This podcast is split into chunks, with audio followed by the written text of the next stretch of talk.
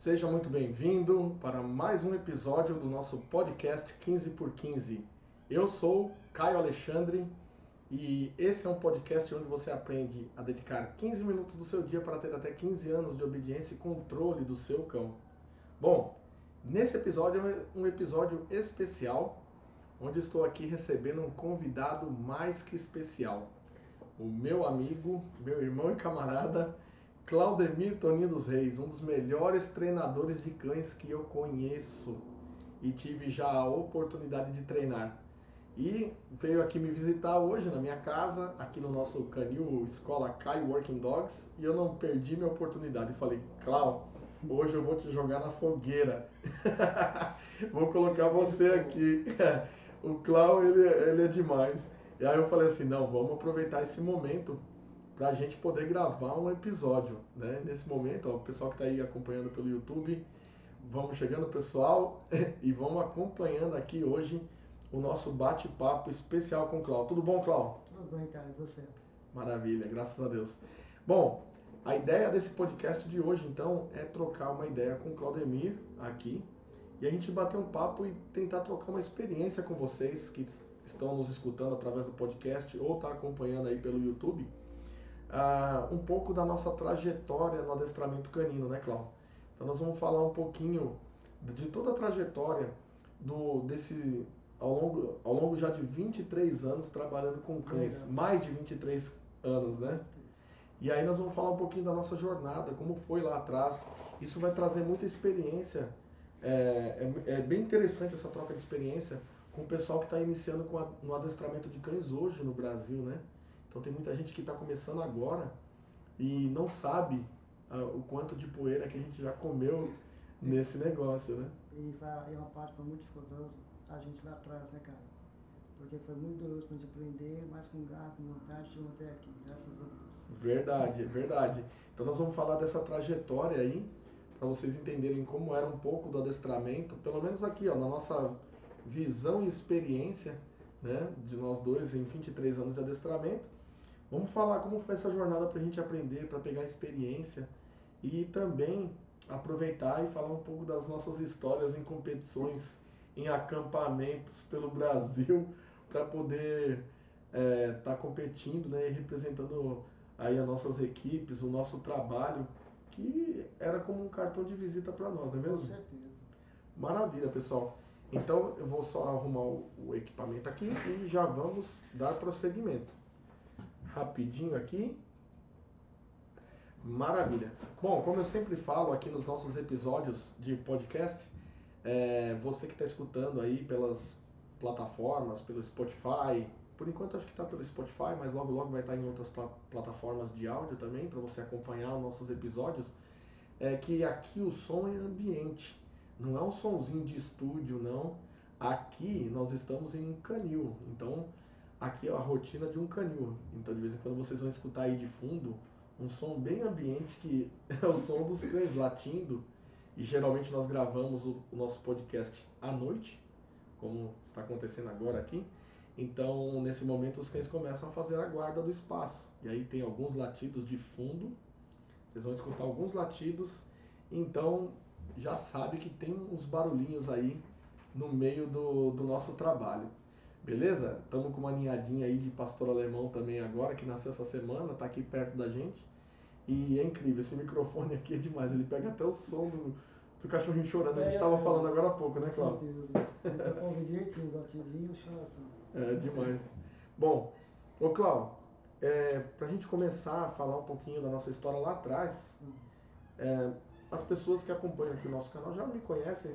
Aqueles que não me conhecem, eu sou o Caio Alexandre, já até me apresentei trabalho já com adestramento há pelo menos 23 anos. E é mais ou menos a época que o Cláudio também começou a trabalhar com os cães. Nós nos conhecemos lá atrás, já são 23 anos de amizade aí e companheirismo no, no, adestramento canino, né, Cláudio? Então, começa aí se apresentando pro pessoal e falando um pouco da sua história com os cães, Cláudio. Conta aí pra turma como é que começou lá atrás. Que, como que começou o interesse do Claudemir no adestramento canino? Bom, o adestramento canino eu comecei com 6 anos de idade, cara. Nossa. Eu morava com, na Vila Formosa, né? minha mãe é, me trouxe uma, aquela época a raça pequenês, né? Dali comecei a brincar com a cachorrinha, tudo, né? E comecei a colocar ela no cantinho da parede, brincando com ela e tal. Como hoje fala cumprimento, né? Naqueles tempos, a pessoa brincando, brincando no cantinho, tudo. Show. Aí depois fui trazendo ela fora da parede, ela fazendo. Aí dia eu tava comendo alguma coisa com minha mãe, aí ela pegou, eu ofereci assim pra ela, ficou certinho, como fosse cumprimento. Aí eu comecei a dar. Eu acho que dali começou o dom. O de interesse. Começou cedo então. Começou cedo. Aí, daquela bom tempo atrás, depois a cachorra deu, uma, deu um filhote, cria, aí tinha mudando para Itaquera, ela ficou, até morreu de velhinha, chamado, eu lembro até o nome dela, chamada Suzy. Então essa cachorra morreu tinha uns 13 anos de idade. Aham. E de lá pra cá, eu nunca deixei de ter cães em casa, né? Que então, legal. foi sempre assim. Que ma- maneira, que legal. Então já começa desde cedo, né? É engraçado que como acontece nos cães, a gente sabe disso, que isso acontece também nos seres humanos, né? Então, é, por exemplo, essa fase inicial da vida Sim. é muito importante, né? Então você, você acabou de falar aqui que com seis anos você já começou a mostrar interesse pelos né? cães. E eu também, a história é um pouquinho parecida com a sua. A fase em que eu tive interesse, eu tinha também 5, 6 anos de idade e teve um passeio da escola que eu estudava na zona norte de São Paulo, Colégio Sion, né, lá na Vila Maria, e teve uma oportunidade de uma excursão para o canil da Polícia Militar. Quem diria que depois, anos depois, a gente fosse competir lá dentro, né, Cláudio? Como é que pode? Olha como a vida é, como prepara é, situa é, situações pra gente que a gente nem imagina que vai viver. Então, é, eu tive essa oportunidade, eu tinha 5, 6 anos de idade, e quem sabe, quem sabe, isso foi no ano de 1985, quem sabe se nessa época a apresentação dos cães da Polícia Militar que eu assisti no canil central da PM, com a escolinha ali, eu no prezinho, quem sabe um daqueles policiais que estavam ali fazendo aquela apresentação é um- foi uma das pessoas que daqui a pouco a gente vai citar o nome dele, né? Um- uma das pessoas que veio é, fazer a diferença na minha vida, no adestramento lá na frente, na nossa vida, né? Nossa vida. Então, olha só que incrível, como que é a his- a história da, da vida da gente. né? O mundo é pequeno demais, né? Muito pequeno. E o pessoal vai ver isso aqui, né?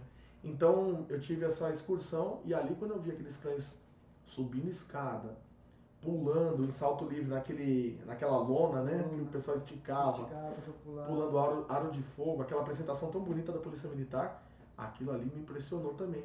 Foi a minha primeira, o meu primeiro contato com adestramento canino. E ali também, eu pequeno, gostava de assistir aquele filme famoso. Tintim? Não, isso aí é da sua época. ó. Eu sou mais novo, eu sou mais novo. Não, isso aí é da sua época. O meu, eu sou um menino, eu sou um menino, você, você é o, é o titio.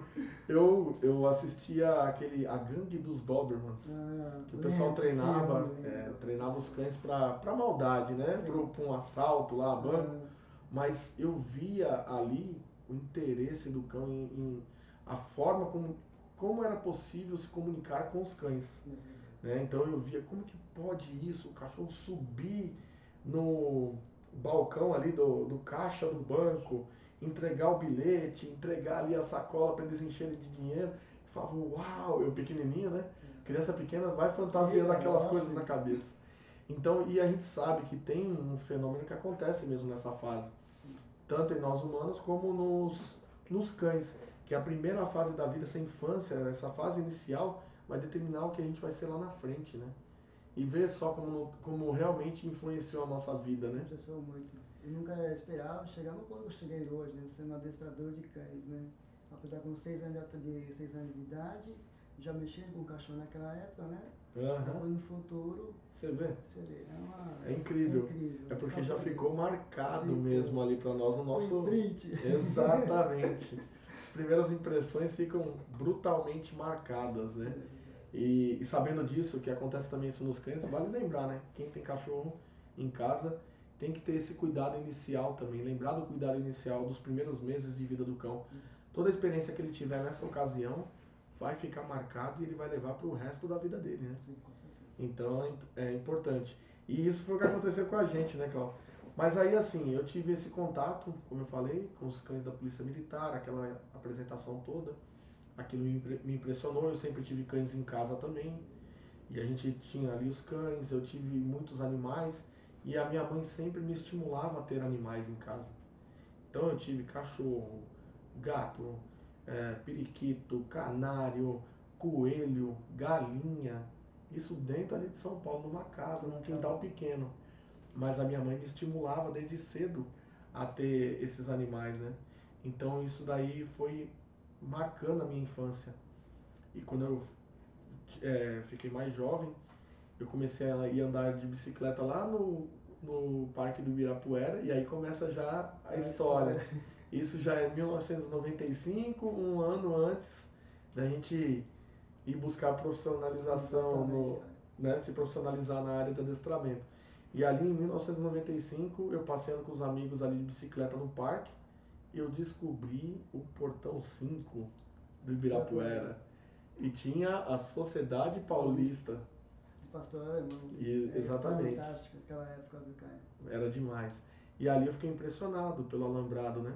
Uhum. E ali eu ficava assistindo o pessoal treinando os pastores alemães ali dentro, o pessoal do lado de dentro e eu da tela ali pro lado de fora, encostava a bicicleta, segurava no alambrado e ficava ali horas, Nossa. horas no sábado ali vendo o pessoal treinar.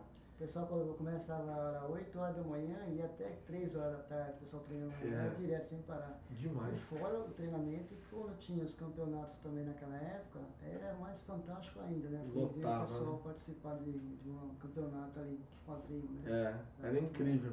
E eu ficava só do lado de fora. E os amigos começou, eu comecei a atrapalhar o passeio dos amigos, né? Porque eles queriam ir para curtir, para andar de bicicleta, pedalar, e aí eles, oh, vamos, vamos andar, vamos sair daí. E eu, não, não, pode ir lá, pode ir lá, daqui a pouco eu vou. E eles ficavam ali curtindo todo o parque, só no final do dia que eles me encontravam ali pra gente poder voltar para casa de bicicleta. Mas eu queria saber só de assistir o treino dos pastores alemães, ficava impressionado com aquilo. E ali reforçou a ideia de eu procurar é, saber mais sobre adestramento. E aí eu falei, poxa, eu acho que eu posso fazer disso uma profissão.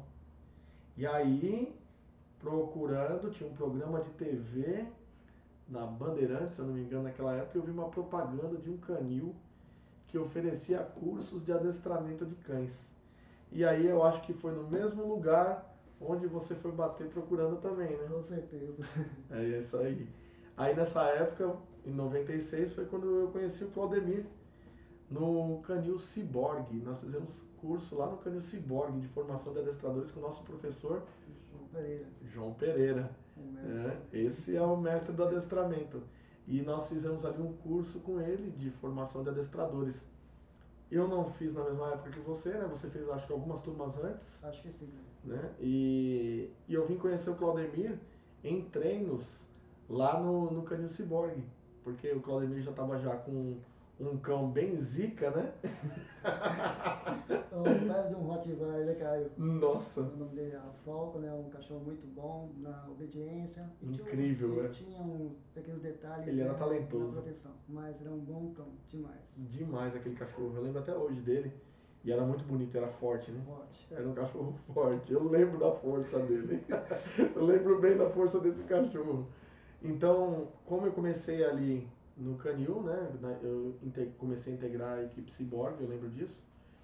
E ali eu comecei a fazer figuração, a fazer proteção. Primeiro eu passei um estágio lá no Arquimedes, aluno Cyborg também, né? Passei lá um estágio de uns quatro meses morando direto lá com o Arquimedes, aprendi demais. Foi uma escola para mim de aprendizagem. Aprendi muito a como lidar com cães agressivos, a como fazer figuração. A minha carreira ali de figurante começou ali. Fazia figuração. E, e olha, eu não sei se você lembra disso que eu vou falar. Mas tem muito aluno ciborgue que vai lembrar. Os das antigas vão lembrar do macacão que o Arquimedes tinha de proteção. De couro. Meu Deus do Muito céu, era uma armadura de 50 quilos, sei lá quantos quilos era aquilo. E eu fazia proteção no sol forte. E muitos cães naquela época, mas eu era magrinho, eu era um atleta sempre praticava esportes, então não sentia muito não, eu fazia muita figuração lá no, no Arquimedes. E foi uma grande escola na proteção, e aí eu voltei, comecei a integrar a equipe Cyborg, comecei a treinar com frequência lá com o Pereira, naquele campinho lá da Cyborg em Barueri, né? Ó, o cachorrão chegou aqui, gente. Meu cachorrão. Já vai lá. Tchau, hacker. Tchau. Já foi. E ali eu comecei a fazer a figuração para praticamente todos os alunos que chegavam ali para fazer proteção com os cães. Eu era o figurante da vez, então Sim. Pereira colocava eu sempre em várias situações. E eu lembro que ele começou a pedir para eu fazer figuração pro teu cão. E eu olhava pro teu cão e falava, meu Deus do céu, o que, que é isso? A gente já tinha um pouco de técnica para treinar proteção, obviamente, com segurança. Não era às cegas, né? Com toda a segurança, toda a técnica, Exatamente. João Pereira direitinho. Muito bem orientado. orientado. Só que aquele cachorro seu, meu amigo, ele era um cachorro que, você sabe, você lembra, né? Colocava respeito. Colocava respeito, isso é bem engraçadinho, né? Que ele dava trabalho para controlar, isso sim, né? Era um cachorro que dava muito trabalho na proteção, né? Ele era um pouco descontrolado naquela parte, né? Não, era difícil de manter o controle dele. Quando ele viu o figurante, eu lembro, queria... Era, eram cães de temperamento diferente, né? Era um Rottweiler de uma época diferente É. também, né? Com certeza. Um cachorro de bom temperamento, né? Tudo. Exatamente. Ali era um Rottweiler de verdade, de coração. E eu lembro fazendo figuração para aquele cachorro, meu amigo, que cachorro era aquele? Pegava mesmo para arrebentar e tinha um probleminha para largar, né? que fazia a gente queimar os neurônios ali para ver o que, que a gente ia fazer com ele, né? Queimava os hormônios, mas depois, com, com, com as técnicas, tudo, começou a ter resultados, né, cara? Verdade. Viu, né? Verdade. E isso tudo que aconteceu foi a nossa escola, né? Escola, experiência treinando, né, cara? Que isso é muito importante. A gente tem que ter as técnicas e usá-las para poder ter resultado. Sobre a orientação do Pereira, do Arquimedes também, sempre tendo resultados excelentes na, nos, na, resultado das provas, né? É verdade. E resultados nas, na maneira dos treinos, né? Então isso que é importante, é sempre usar as técnicas certas, no momento certo. E com as pessoas certas, né? Exatamente. Com as pessoas certas. Então, quem quer ter resultado tem que andar com quem tem resultado. Com certeza, cara. E era o que a gente fazia nessa ocasião, né? Eles já estavam já bem ali à nossa frente, né? Não sei como. Foi, foram os, prof- os nossos professores. E aí, então, eu lembro que eh, tinha essas dificuldades pra gente treinar, deu muito trabalho, mas depois também a gente começou. Eu, eu lembro até que num treino, você não lembra mais, a gente tava conversando, né? Você nem lembra mais Não disso. lembrava. É, a, a cara. Quem tá no YouTube tá vendo a cara dele de orgulho nessa hora. Desculpe a minha voz. Quem tá no YouTube nessa hora tá vendo a cara de orgulho Com certeza. e de alegria do Não pode, Claude... mano. e de alegria do Claudemir. Mas, meu amigo, eu não gostei nada da experiência que eu vivi com esse cachorro. Em um dos treinos, a gente estava fazendo a proteção, eu fiz o ataque lançado dele. O cachorro pegava muito bem, mordia muito bem, entrava forte. E conduzi ele e chegava o momento do larga, né? Então quem nu- nunca viu uma prova de proteção, vocês encontram aí pelo YouTube hoje.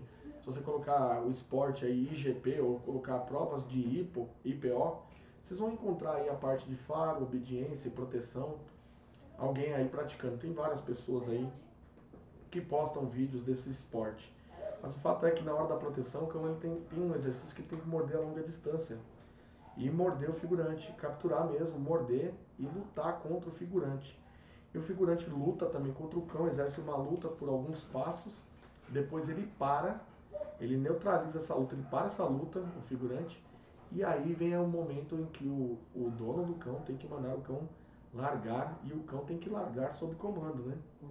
E a gente fazia muito treino nessa época. Eu lembro que semanalmente rolava os treinos lá na Sim, Cyborg, né? E em um desses treinos de larga distância, o cachorro estava começando a entender, né, depois de muito sacrifício, que tinha que largar. Ele largou, deu uma girada pelas minhas costas, chegou na minha lateral.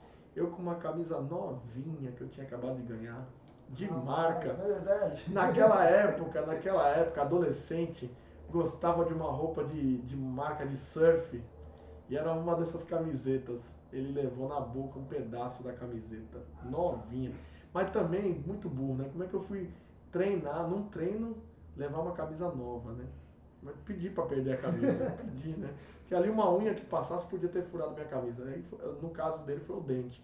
Só que a sorte foi que não me pegou, pegou a camisa, né? E lembrando, tinha o macacão de proteção, só que o macacão ele é uma jardineira, né? Ele, É, ó, nesse caso eu tava sem jaqueta, de proteção e estava com o macacão. O macacão protegia a frente e as costas, mas a lateral não fica, fica aberto. Então foi ali que ele me pegou, bem pela lateral da costela. Mas graças a Deus foi só um susto, só pegou a camiseta. Então o Claudemir está sabendo hoje que ele me deve Uma uma camiseta. Há pelo menos 22 anos ele me deve essa camiseta. Uns 22 anos, Ou mais. mais ou menos, é. Bom, e nessa época, para o pessoal ter ideia de como era, a gente tinha resultados e a gente, eu acredito que o resultado e a escola, a, a, a experiência que a gente pegou no adestramento nessa ocasião foi porque, como a gente falou anteriormente, a gente tinha contato com as pessoas certas, as pessoas que estavam à frente daquele tempo, que era o João Pereira no comando aí de todo o no- do- do- é, de todo o nosso time, né? Com certeza. o time da equipe Cyborg que nós participávamos. Então, é, para mim foi o que realmente faz a diferença até hoje Faz muita diferença até hoje. nas nossas bases. A base essencial foi lá que eu aprendi muitas coisas, muitas técnicas. a gente usa até hoje algumas regras ainda. Na maioria das regras vem de lá. Vem de lá. Então, os melhores adestradores que hoje competindo no Brasil, A melhor treinadora do Brasil hoje acabou de chegar de um campeonato mundial aí. sim, A gente sabe que as bases dela de onde vem também. Vem do senhor João Pereira. É verdade. Graças Grande a abraço Deus. pro Pereira, nosso professor, hein? Abraço, professor. Abraço, Pereira. Tudo de bom pro senhor, tá? Arquimedes também. Um forte abraço. É isso aí, a Arquima também, top demais, nos ajudou muito. E era quem animava também os treinos, né? Nossa, é um dos melhores caras que ajudaram até da gente. Eu Esse daí, meu Deus do Nossa, céu. do começo ao fim é um cara que divertia a gente, fazia os treinos, risada. Esse né? era demais, Então, meu Deus do céu. Muito bom demais. Era top. Época boa essa, né? Nossa, inesquecível. E assim, eu acredito que isso fez a gente ter é, recursos técnicos, mas eu percebia também que quando a gente olhava, conseguia, né, que era raro a gente ter acesso a esse tipo de material, mas eu lembro que quando eu vi um- uma fita ca- cassete, fita de vídeo cassete, né, de um campeonato mundial, aí eu entendi que a gente estava fazendo bem, a gente ganhava por aqui os campeonatos, fomos tricampeões brasileiros por equipe naquela ocasião, mas eu percebi que lá, o nível lá de fora era bem diferente do que rolava aqui pelo Brasil, né? E aquilo ali também me fez despertar para querer aprender cada vez mais. Mas, na nossa época era um pouco difícil, né, Cláudio? Muito difícil. A gente tinha que ralar muito para buscar as técnicas, maneiras certas, para desenvolver. Exato. Até que nós não estávamos tão longe assim deles não, né, cara? Não. Porque a gente vê os resultados em excelentes provas Com aí. certeza. E até hoje. Faltava, talvez, faltava um pouquinho mais De um temperinho de um tempero a mais aí. E, mas já fazia diferença, a gente tinha muito resultado, Tinha né? bastante. E aí o que, que acontece? Eu vejo que naquela época as informações eram difíceis. Então, quem pode- podia ir para fora trazia. E era o que o, o nosso professor fazia. Aliás, falando desse nosso professor, aqui vem, aqui eu trago de novo lembrança daquela história da minha infância. Que eu falei, poxa vida, em, em 85, lá no canil central da PM, eh, eu vi a apresentação da PM. Quem sabe um daqueles ali não era meu professor. Por quê? Porque o nosso professor trabalhava no canil da Polícia Militar. Na- e naquela ocasião, porque foi antes dele fundar o Canil Cyborg, em 88 que ele fundou. Exatamente, 88. Então, eu, em 85 eu estava ali na escolinha, vendo aquela apresentação, quem sabe um daqueles ali Já era, era. era que- aquele que ia ser meu professor e meu mentor no Futuro. futuro. Então foi, foi bom demais, foi incrível essa experiência. Bom, e aí então eu lembro que, assim, já tínhamos resultado, mas realmente tinha algo mais a se aprender. Isso tem, até hoje, a gente sempre tem algo mais a aprender. A gente nunca para no Não, adestramento, né? jamais paramos. Porque a gente tem esse copo vazio para poder sempre encher cada vez mais. Tem que ter espaço para encher aí, tem que trazer mais informação sempre, né? Com certeza. E aí o que que acontece? É, eu via assim que eu precisava de algo mais, aprender mais, mas na minha situação, e eu acho que também não era situação fácil na ocasião, não sei para você, mas eu morava com a minha mãe, a gente não tinha uma boa condição financeira, ela se sacrificou para pagar os cursos para mim, só que depois disso eh, começou a vir uma onda de seminários internacionais, vinham pessoas de fora, eu lembro disso. Uhum.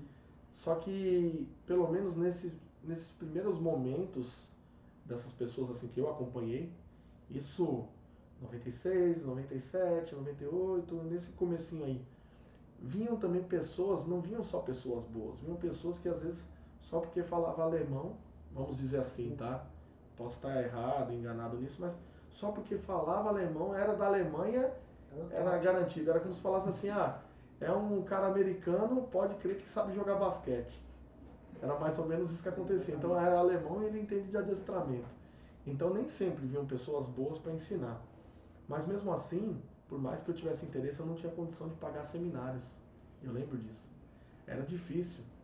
Era difícil. Então eu continuei ali a minha batalha, só que a gente ganhava muita experiência. Com a escola que a gente fez ajudou muito a gente a poder ter essa parte aí bem, bem nutrida de conhecimento até, um, até muitos anos. Só que aí o que, que acontece? É, aquela forma de treino é, de todos em geral no Brasil, né? se a gente fosse olhar para trás, olhar o que é o adestramento hoje, não era, não tinha técnicas tão rápidas, você conseguir um resultado tão rápido, né?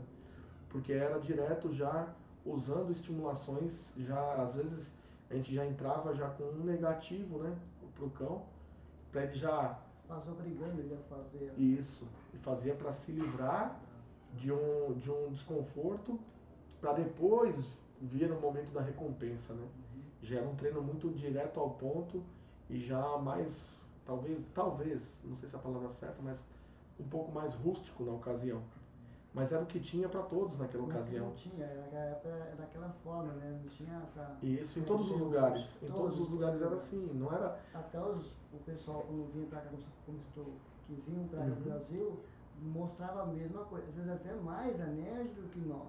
Exato. É uma energia forte colocada né? em alguns momentos. Verdade. E, mas eu acredito também que o que aconteceu, que ajudou bastante a gente, foi a nossa força de vontade. Né? Com certeza, cara. A dedicação. a dedicação, a, a pegar o conhecimento que tinha e as possibilidades que a gente tinha para poder aprender, para poder desenvolver. Não só na parte técnica, mas também eu vejo que era o, o tipo de matéria-prima que a gente tinha também, que não era o mesmo que a gente tem hoje, que eram os cães, não é mesmo? Então assim, é lógico que encontravam alguns cães de muito temperamento, mas o tipo de linha, as linhagens por exemplo, para o esporte, eram diferentes das linhagens que a gente tem hoje, a facilidade de encontrar aqui no Brasil, a qualidade de cães hoje, né? Para poder, por exemplo, para ir para essa prática esportiva do IPO, que hoje é IGP, né? Mas que compreende três sessões, né? Faro, obediência e proteção. Para você que está ouvindo aí e nunca ouviu, não sabe o que, que é, é um esporte que é, o, é um enduro para o cachorro, né? Faro, obediência e proteção. Então não é todo cão que faz esse esporte ele precisa ter alguns pré-requisitos aí, né? alguns atributos, né, para poder fazer isso, né? Uhum. E eu vejo que naquela época nem todo cão era não era fácil da gente ter é, bons cães também. Os cães às vezes eu lembro, eu lembro pelo menos nos pastores alemães na ocasião, em alguns casos, quando a gente escutava um criador, porque só tinha um tipo de linha é. de pastor alemão na ocasião no Brasil. Linha que eu digo era porque a gente sabe que no pastor alemão tem os cães de linha de trabalho e os cães de linha de estrutura, né? Então cada um tem aí as suas qualidades, os seus pontos. Sim, sim. Mas eu lembro que só tinha os cães de linha de estrutura, que não são os cães mais usados, né, para o adestramento, para a competição de adestramento. Mas eu lembro que quando a gente precisava de um cão desses, o criador chegava na gente e falava assim, ó, rapaz, eu tenho um cachorro bom lá para você treinar. Nasceu um cachorro nessa ninhada, ó, esse cachorro é para você. Aí você podia ter certeza que você ia lá, era um cão que não servia para pista, para exposição. Aí aquele que não ia para exposição, ah, então leva esse para o adestramento. então a gente ficava com aquele. E era o que a gente tinha na mão, e a gente, daquilo que a gente tinha na mão, a gente dedicava e conseguia resultado, com né? Certeza. Conseguia resultado. Eu vejo hoje, sabe o que, que eu vejo hoje? Que às vezes eu fico refletindo, comparando com o que a gente vivenciava é, nessa questão de qualidade de cão lá atrás é que hoje a gente tem muito mais qualidade genética aqui muito. no Brasil, né? Consegue-se bons cães de linha de trabalho para você competir e aí ir para um, bom nível para alto nível. Já tem cães, vários cães aí de criação nacional que já representaram o Brasil em campeonatos mundiais. Esse ano mesmo foram dois competidores aí para o campeonato mundial, acho que dois ou três, não sei. Dois, dois né? E com cães que são de criação nacional já, de linha de trabalho. Exatamente. Então, hoje, a gente sabe que tem bons cães, só que hoje, às vezes, tem pessoas. Quantas vezes já aconteceu isso? Lá atrás, aqui no meu canil, alguns anos atrás. Da pessoa adquirir o cão e depois querer devolver o cão porque fala assim: ah, esse cão não tem drive. Esse cão não serve para o adestramento. É. Mas não. Por quê? Porque também parece que, apesar de tantas. Teve o benefício do crescimento técnico no Brasil. A evolução técnica foi incrível. O Brasil, de último lugar em campeonatos mundiais, subiu bastante. No ano de 2009 que eu participei, eu fui 37 ah, é Teve vários brasileiros com excelentes resultados ali dentro da nossa realidade, que é o Brasil no cenário mundial. E por equipe nós somos de 45 equipes, 12 equipe. O Brasil foi um grande avanço 10 anos atrás, no ano de 2009. E eu acho que também, devido ao avanço, o, teve o benefício, mas teve também a penitência. Porque por, por ter tanta qualidade técnica e tanto acesso a conhecimento técnico hoje, parece que hoje, o treinador de hoje, acaba tendo uma preguiça, não sei se mental, sinceramente, uma eu preguiça de, é, de dar a parte que é dele, que não é só da técnica, mas a parte que é dele, do que? De dedicar, de pegar o cachorro. Dedicação, buscar Exato. A, a, treinar o cão, aquele. Como nós fazíamos antigamente, nós pegávamos o cão para treinar. Então hoje o pessoal fica mais preocupado em quê? Em pegar um cachorro lá com um drive alto, não ter tanta dificuldade. Exato. Então, é isso que eu falo pra você. Tem que pegar um cão e deslanchar é no treinamento. Exato. Então, a pessoa tá mais. Hoje as pessoas estão na base do conforto hoje, vamos dizer assim. É, porque é, coloca todo o peso da responsabilidade no cão. Não é né, o competidor, muitas vezes os mais novos, colocam toda a responsabilidade a cargo do cão.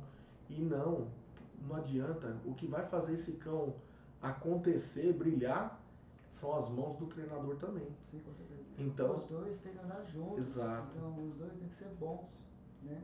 Uhum. Não só pôr a culpa só naquele, no cão, mas sim andar juntos para ser uma, uma, uma dupla perfeita.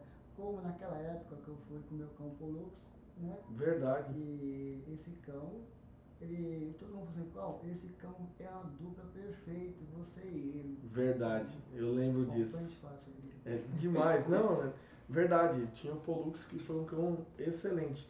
Naquela época, como eu falei, eram cães tudo de linha de estrutura, só que veio de uma origem de um cão muito bom esse seu cão. Sim, que era um cão que a Priscila já competia, que era um, o, o Titã, né? Que era o, o melhores cachorros naquela época. Dakota Von Billy Boy, é. né? O cão dela. Então, muito interessante porque é, esse cão dela era um cão que se destacava. E muito. se destacava pela qualidade do cão. O cão tinha, sim, suas qualidades. Mas eu acredito que se destacava, como todos os cães que se destacaram na mão da Priscila, pelo quê? Dedicação, desempenho, garra, Priscila tem. Bastante. Uma excelente adestradora, viu? Uma coisa que a gente fica até admirado aonde ela chegou. Inclusive esse ano ela foi competir lá fora. E aprovou um cão com um cão com 8 anos de idade. Exatamente. Então assim, por quê? Porque ela era dedicada. Então ainda hoje o que faz a diferença é ser dedicado Exatamente. a esse trabalho. E eu vejo às vezes as pessoas colocando total responsabilidade sobre o cão e, se, e, e como se tirasse dela a responsabilidade. E não é assim. E naquela época a gente só conseguia resultados, e naquela época a gente só conseguia resultados por quê? Porque a gente tinha dedicação, tinha suor escorrendo. E era isso que fazia diferença também na nossa vida. Então, a gente começou lá atrás, antes de ter as linhas de trabalho. E aí tem a sua história com o Polux, né? E aí, como é que foi essa ocasião?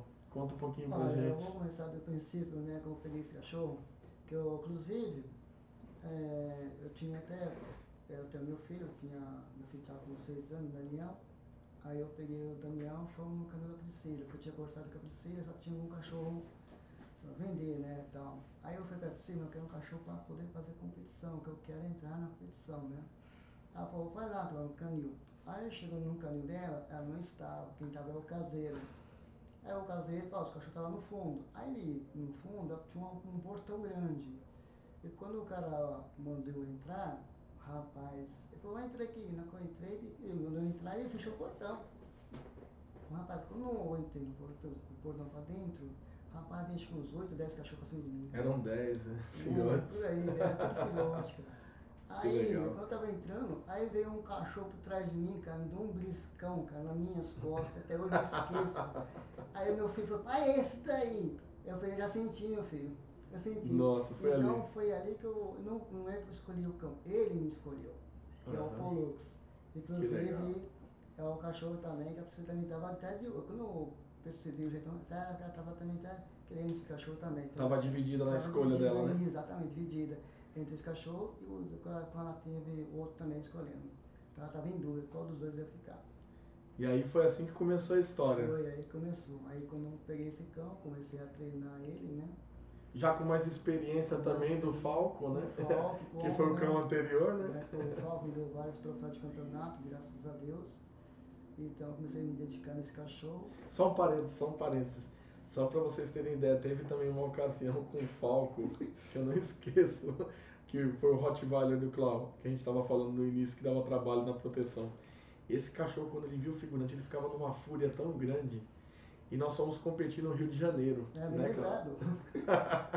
Fomos competir no Rio de É. Janeiro, lá no, num em um batalhão de polícia lá de Niterói. E chegando lá na hora da proteção, eu lembro que quando ele viu o figurante no ataque lançado, ele pirou de um jeito. Claudemir, magrinho, não conseguia controlar a situação na hora, porque você fica segurando o cachorro sentado ao seu lado e na ordem do juiz você pode soltar o cachorro para ele poder atacar na longa distância o figurante. E, e ali o Claudemir desesperado que o juiz não mandava logo, o figurante correndo na direção do cachorro, o, o juiz não mandava, não liberava, não dava ordem pro Claudemir. O Claudemir desesperado já quase para ceder, para soltar o cachorro, foi lá e abraçou a trave do gol do campo para não ir embora, para não ser carregado pelo cachorro. Isso foi hilário, essa situação eu não esqueço até hoje. Foi muito engraçado, mas deu conta de segurar o bichinho até na hora Bom, certa. Quando ele olhou pra mim, eu soltei o cachorro, o cachorro foi e tal. Foi por pouco. E aí um cachorro foi, fiz tudo perfeito. E o treino deu resultado. Uhum. Claro, como a gente treinamos na equipe psicóloga, nós fomos com a equipe, né? Aham. Chegamos lá e teve resultado. Lá, Verdade. a Deus, catei em primeiro lugar lá. Foi show de bola. Aí o figurante foi um dos melhores, o figurante falou assim, foi um dos melhores cães da proteção. Ah, foi era o mortal, seu, mortal. mortal incrível. Ele era demais aquele ali. E, e aí então com. Aí chegou então, você já estava com mais experiência e começou a treinar o Pollux. Aí eu com o Polux, eu já cheguei com, com um bom campeonato com ele, né? Graças a Deus. Uhum. Lá com ele eu fui duas vezes campeão brasileiro, né? Pela APA, 2002, 2003. Ó, que legal. E também foi vice-campeão é, campeão brasileiro, né? Na ocasião era Campeão é, campeão pela brasileiro o título. né? né? E na Paulista, vice-campeão brasileiro, né? Pela. Paulista, 2002, 2003. Né? Incrível. E campeão do ranking 2003 com o Polux. Olha, o cachorro Uau. vários sucessos, graças a Deus. Por isso que eu falo, a gente tem que se dedicar, né? Para ter um bom desempenho. Como aí o próprio, eu não lembro o nome do juiz, que foi no Ibirapuera, falou, nunca vi um, uma dupla perfeita. Esse, esse, esse cão e esse senhor aqui foi a Que per- demais. perfeito. Então ali foi uma pontuação que teve a melhor obediência e a melhor proteção. Né, naquela Top demais. Ele era muito bom, muito rápido o cachorro, eu Muito. lembro. E a proteção era forte também, era muito legal. Então você vê que tudo parte da dedicação, né? E hoje é muito mais fácil, né? Aí que eu falo um, um Pra quem, pra quem tá aí, né? Aí eu falo pra você um pouquinho, Caio, um pouquinho fora do assunto. é Quando a gente adestra uns cães na residência, a gente fala pro dono se dedicar, né? Verdade. Se dedicar nos, no que a gente passa para eles. Então os donos têm que se dedicar na orientação do adestrador para poder fazer as coisas perfeitas. Se nós conseguimos fazer, eles também têm também o poder, porque é o cachorro deles, eles têm o poder, Com certeza. mais facilidade. Mais fácil, eu sempre falo que é mais fácil o cão ele obedecer o dono dele. Sim, você tem que tá ali É 24 só o dono ser bem orientado, fica muito melhor do que com o próprio adestrador. Exatamente. O adestrador Tem sabendo pressa, passar a orientação boa Exatamente. e o dono aproveitando aquela contratação que ele está fazendo, não trabalhando contra, mas jogando no mesmo time, né? Porque tem Sim, muito, é porque tem muitos donos que às vezes jogam contra, são na verdade sem perceber ou às vezes não entende muito bem o que deve ser feito, acabam sendo sabotadores do, pró- do próprio trabalho que estão pagando. Mas quando trabalha em conjunto com o treinador e segue as orientações, com certeza vai ter um cão muito, muito bem adestrado. Verdade. Demais esse papo, hein, Cláudio? O papo das antigas. Nós tem que trazer, nós precisamos trazer mais os amigos dessa época boa para falar das experiências e lembrar dessas histórias aqui no nosso podcast. Vamos ver se a gente marca com mais alguns dos nossos amigos. Mas enfim, aí estamos quase concluindo aqui, mas eu lembro que isso daí foi um bom tempo, né, da nossa carreira. Sim. E aí você depois do, do Pollux deu um intervalo aí, deu uma pausa, né? Sim, eu tive o pai, parei o Pedro Polux, né, em 2004, eu fiquei sem o cachorro, né, e fiquei 12 anos afastado, 12 anos. 12 anos afastado do, do chute como esporte. Nossa. Não, é, 2004, nós voltamos a treinar ali em 2012. 12, Oito exatamente. anos. Oito anos. Quando eu te procurei, você não estava aqui, você estava no exterior, né, É. os conhecimentos. Verdade. Então, você ficou pelo menos uns oito anos, então, pelas contas aqui. Agora que. É, porque senão daria 2016. 2004. Não, tô errado. Tô fazendo a conta errada. É, 2004, 12 anos seria 2016. Não, foi 2012 que nós voltamos a treinar, juntos ali, né? Então a gente ficou um tempo afastado, cada um foi para um canto, né? Cuidar da vida, treinar e tal, cuidar dos afazeres. Mas eu continuei ali na minha insistência em aprender mais sobre o IPO. Por quê? Eu falo para as pessoas, e para quem está escutando a gente aqui, eu acho que é bem importante isso. Eu respeito todos os esportes caninos que tem. Todos eles têm um grande mérito. Nós temos aí grandes competidores do agility aqui no Brasil. Grandes competidores com um nível mundial né? Que já ganharam campeonatos mundiais aí no agility. Aí tem outros esportes, tem Mondial Ring, enfim, tem, tem esporte aí para você praticar à vontade com o seu cachorro. Mas eu tenho que falar, e não é defendendo o meu esporte, mas pela experiência que eu vivi nesse esporte, que é o IGP, o IPO, né? O antigo Schutzon é, é que ele, eu pra mim, pro Caio, tá? Não tô falando que isso é uma verdade é, total ou não, tá? Cada um tem uma opinião, mas pra mim, ele é um esporte comparado pra mim ao, à Fórmula 1. Por quê? A Fórmula 1, nos carros aí, o campeonato de Fórmula 1 que tem, o que, que é feito ali? Ali na Fórmula 1 é testado o mais alto poder tecnológico dos, Exatamente. da Tecnologia. automobilística, a tecnologia automobilística, né? Então ali é testado o melhor motor, melhor câmbio das empresas, né? Das... piloto. Isso, né? exato, precisa ter piloto. Mas enfim, ali é testado a tecnologia de ponta ali. E onde vai refletir é, os, os resultados desse campeonato? Na indústria automobilística, né? Então não é só feito aquele esporte pra gente torcer pelo nosso piloto favorito e ficar vendo a corrida de domingão. Não. Ali eles estão testando, porque tem um fundamento, eles vão testar para depois colocar em prática na indústria au- automobilística Desenvolver. para desenvolver. Então ali é o alto poder tecnológico sendo colocado em, à prova, né? E eu acredito, eu acredito dessa forma que o IPO, o IGP, ele é um esporte que você precisa ter um alto poder de comunicação com o cão. Tanto em faro, obediência e proteção. Você precisa saber trabalhar a mente do cão de uma maneira que ele te entenda plenamente e você consiga buscar o máximo de desempenho, porque o cão ele tem que responder tudo em um único comando. Você não pode falar duas vezes com ele. Com velocidade e precisão de resposta. Velocidade e precisão. Acha que é fácil velocidade e precisão? É a mesma coisa de uma Ferrari ou de um carro aí vir correndo e você ter domínio total do tempo de você frear o carro. Então, o ele tem que ter velocidade e precisão nas respostas. E por isso eu considero que quando você domina o alto nível do hipo, chega a representar o Brasil no campeonato mundial, você de fato tem mãos Quando você ganha um campeonato brasileiro, como o Claudemir que ganhou aqui vários títulos, que ele falou aqui com o Polux, e vem mais títulos aqui pela frente que nós vamos falar, realmente são pessoas que dominam a arte de se comunicar com os cães. Eu acredito nisso. Então, eu acredito e eu recomendo. Quem puder entrar, entre para esse esporte. Porque ele vai te dar a mão necessária. Porque ele vai te dar o conhecimento, o alto poder tecnológico de comunicação com os cães. Exato, para você para refletir aonde depois? Nos nossos clientes. Nos clientes do adestramento que você vai fazer. Também, pro em prova. Exato. prova. Exato, quando você coloca em prática o seu adestramento na sua rotina no dia a dia, quando você coloca ele em prática ali, as técnicas, que técnicas são aquelas que você está colocando ali? Todo o técnico do chute, do ah, Você traz para o seu cliente, né? Trago totalmente para o cliente. Porque nas quatro linhas, no julgamento, de uma, o juiz vai estar julgando você nas quatro linhas.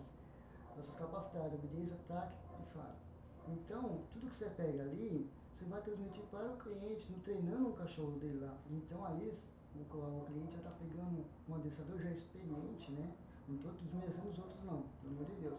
Mas ali é uma pessoa que já está mais é, afim. né? Afini, tá mais é, afinado com o negócio, né? Com alto poder de comunicação. Então, de fato, é claro, a, a pessoa ela não vai aplicar aqueles exercícios, nem sempre são aqueles exercícios que acon- acontecem numa prova de hipo que vão ser colocados ali no dia a dia. Cada cliente, cada cachorro, você vai trabalhar alguma coisa diferente nele tem uma dificuldade diferente e tudo mais, mas a abordagem de comunicação, existe uma forma de você se comunicar com o cão de uma maneira que ele entenda. E isso eu acredito que o IPO ele dá muito pra gente, Com certeza. com certeza. É isso aí. Bom, bom demais. Bom, e aí então, eu continuei nessa busca, né? Eu continuei nessa busca, eu não parei, né? Eu continuei no adestramento e me aprofundando e estudando o IPO, buscando participar de provas quase todos os anos. Eu não parei. Eu tô, são 23 anos e nesses 23 anos eu parei muito poucos anos na transição de um cão para o outro em treinamento, quase não parei. Mas aí o fato foi que em 2006 eu tive uma grande oportunidade, eu fui contratado de um canil e ali veio as oportunidades, porque eu não tinha condição de investir em seminários. Aí os, os seminários já estavam pegando aqui pelo Brasil. Pessoas boas, campeões vindo para o Brasil, começaram a investir nas pessoas certas para trazer conhecimento para o Brasil. As pessoas que tinham resultados, que treinavam em equipes campeãs ou eram campeões mundiais, começaram a chegar aqui no Brasil, né? E ali eu ainda estava naquela, até 2006, eu vivia de pedir fita emprestada para os outros ou DVD emprestado para copiar, pagava para a pessoa copiar, que trazia alguma fita de campeonato mundial lá de fora, ou de alguma técnica de alguém alguma técnica mais moderna para poder atualizar, porque senão não tinha, não tinha internet, não tinha essa, esse poder de conhecimento que você estala o dedo, o conhecimento chega até você hoje. Praticamente é assim hoje. Hoje é. Se a gente for ver como era no nosso tempo, né, Cláudio? Era bem mais difícil. Muito difícil. E mesmo assim, com toda essa luta, a gente conseguia resultados. É, Tirava leite de pedra nessa época. E aí, olha só, 2006 eu tive essas oportunidades e aí fui, eles me patrocinavam meu conhecimento. Investiram muito em mim também, ali, e eu tive grandes oportunidades no canil do Silvio e da dona Ângela, né? Então ali foi grandes oportunidades que eu vivi ali. E aí depois disso, então, que eu consegui esse conhecimento, aí sim eu comecei a participar de campeonatos mundiais, participei de quatro campeonatos mundiais ali com o canil deles, levando cães diferentes deles e tendo resultados. E por ali, na minha temporada que eu fiquei por ali de uns cinco anos e meio, eu consegui dois títulos de campeonato nacional, né, campeão brasileiro, e aí depois eu fui seguir também a minha nova trajetória, comecei uma nova trajetória na minha vida. E ali então eu fui para uma outra cidade onde a gente se reencontra, né, Cláudio? É verdade. Foi em Mogi das Cruzes, né? Em Mogi das Cruzes. E aí começamos novamente Inclusive foi no campeonato, né? Em Mogi das Cruzes. o primeiro campeonato brasileiro da CBKC em 2012, né? É isso mesmo. E ali começamos a fazer os nossos treinos de sábado, né, Com Cláudio? certeza. Muito bons treinos, né? Já, já com o novo cão do Cláudio, que era o Hammer, que é o Hammer, né? Tá lá até hoje em Tá casa. hoje, tá lá em casa. né? Tá com quantos anos agora? Aí tá com 8 anos agora. Ah, tá parecido com o meu, meu tá com 7,5, Isso mesmo. mesma idade é, praticamente. Verdade, com, esses últimos nossos aí. Verdade. Então, e ali a gente conseguiu, para concluir a história, as técnicas modernas chegaram, começamos a preparar uma nova geração de cães com um novo conhecimento e colocando em prática as técnicas novas, e aí a gente viu que teve grandes avanços, Nossa, né? E a, foi muito mais fácil também, né, Caio? Porque os cães, né, que é muito bons, as A técnicas... qualidade a- genética, né, a deles genética, bem diferenciada diferenciada. já. E também as técnicas, a experiência que nós pegamos também, né, tudo foi muito. Foi E já um era já perfeito. Quase 20 anos aí já, né? Bom, naquela ocasião, uns 17 anos de experiência por aí, no começo do preparo deles. E, enfim, o resultado disso tudo foi que a gente se reencontrou, começamos a treinar, treinamos ali no grupo, né? Assim foi. E fomos pro nosso campeonato para pôr em prova realmente as novas técnicas, né? Se eram eficazes. É verdade. e foi lá no Rio de Janeiro, né? Rio de Janeiro de novo, né? Seropédica 2015. Exatamente. E ali em Seropédica 2015, quais foram os seus resultados lá com o Hammer? O foi, é, foi vice-campeão brasileiro no IPO 1, No IPO 1, né? 2015, né? 2015. Legal. E lá eu com o Hacker, terceiro lugar do IPO 3. Isso, três. Primeiro campeonato dele, subindo no pódio já em terceiro lugar, né?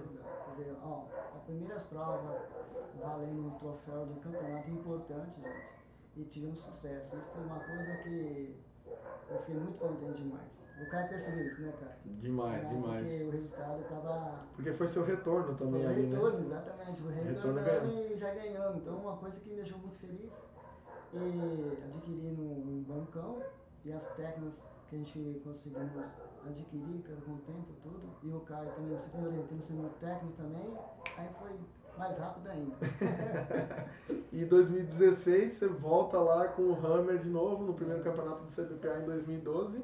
Aí eu fui. Oh, 2012, perdão. 2016, primeiro campeonato brasileiro do CBPA, que é o Clube Brasileiro do Pastor Alemão, no IPO 2. IPO 2, aí eu também ganhei em primeiro lugar. Campeão brasileiro IPO 2. Campeão da Copa, Da né? Copa. né? IPO 2.